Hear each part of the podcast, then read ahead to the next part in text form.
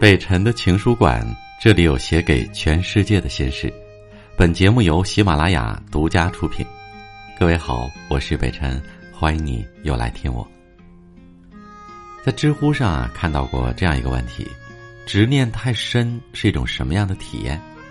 其中有一条回答说：“心中藏着一把火，这种日子不好过。”这句话让我想起了电影《我不是潘金莲》。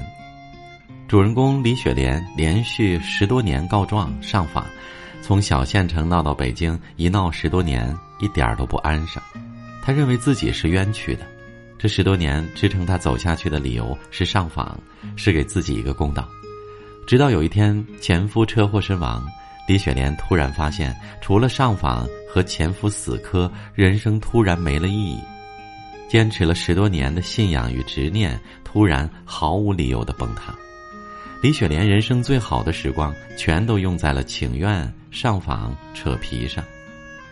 到最后，人老珠黄，人生无望。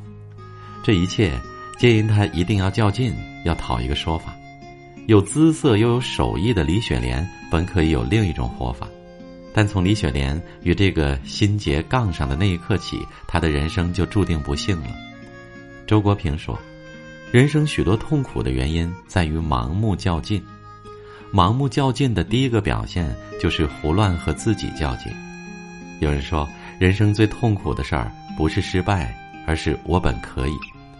当初的差错让自己与期望失之交臂，然后自责、愤慨、念念不忘，一口闷气压在心头上，痛苦可想而知。就像痛失爱子后，逢人就说自己悲惨遭遇的祥林嫂。无论她如何自责，如何哀怨，她也回不到那个春天的早晨去救回孩子。然而，不断的自怨自艾，不仅给自己造成绵绵不尽的痛苦，更是荒废了本可以振作起来的当下。和自己较劲是最痛苦的事，毕竟你用自己的不完美对抗完美，用有限的生命对抗无尽的烦恼。周国平还说。人生智慧的一个重要方面是分清什么是自己能够支配的，什么是自己不能支配的。对于自己不能支配的，你只能顺其自然；对于自己能够支配的，你要努力。至于努力的结果是什么，也不妨顺其自然。我把这段话理解为：准备较劲之前啊，要先考虑清楚一个问题：我对这件事较劲到底值不值得？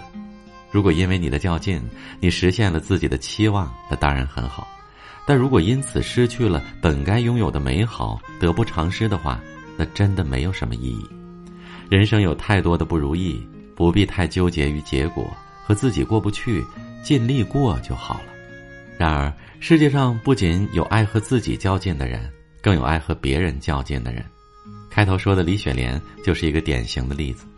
李雪莲为了让丈夫在单位多分一套房子，跟丈夫假离婚。谁知道房子到手，丈夫却出尔反尔，娶了别的女人，还当众说李雪莲变得和潘金莲一样。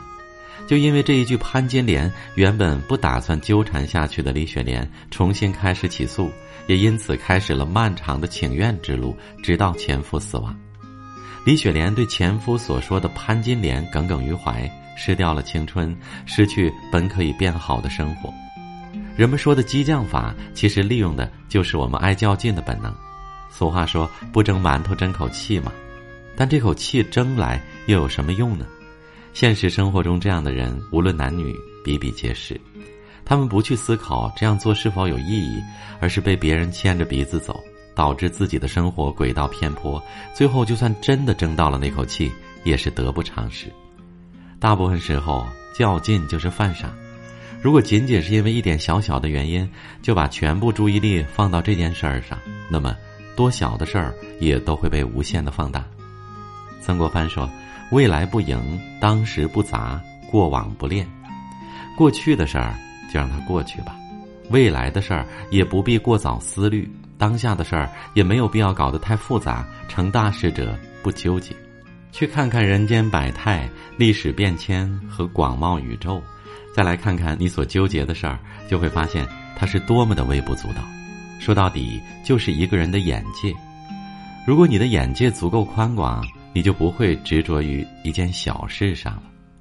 李雪莲以为自己被千夫所指，却不曾想到，其实是自己在画地为牢，坐井观天，盲目的较劲。走出那些执念吧，才会有另一片广阔天地。好了，我是北辰，这就是今晚的分享。这封信，请你收起。祝你晚安，明晚见。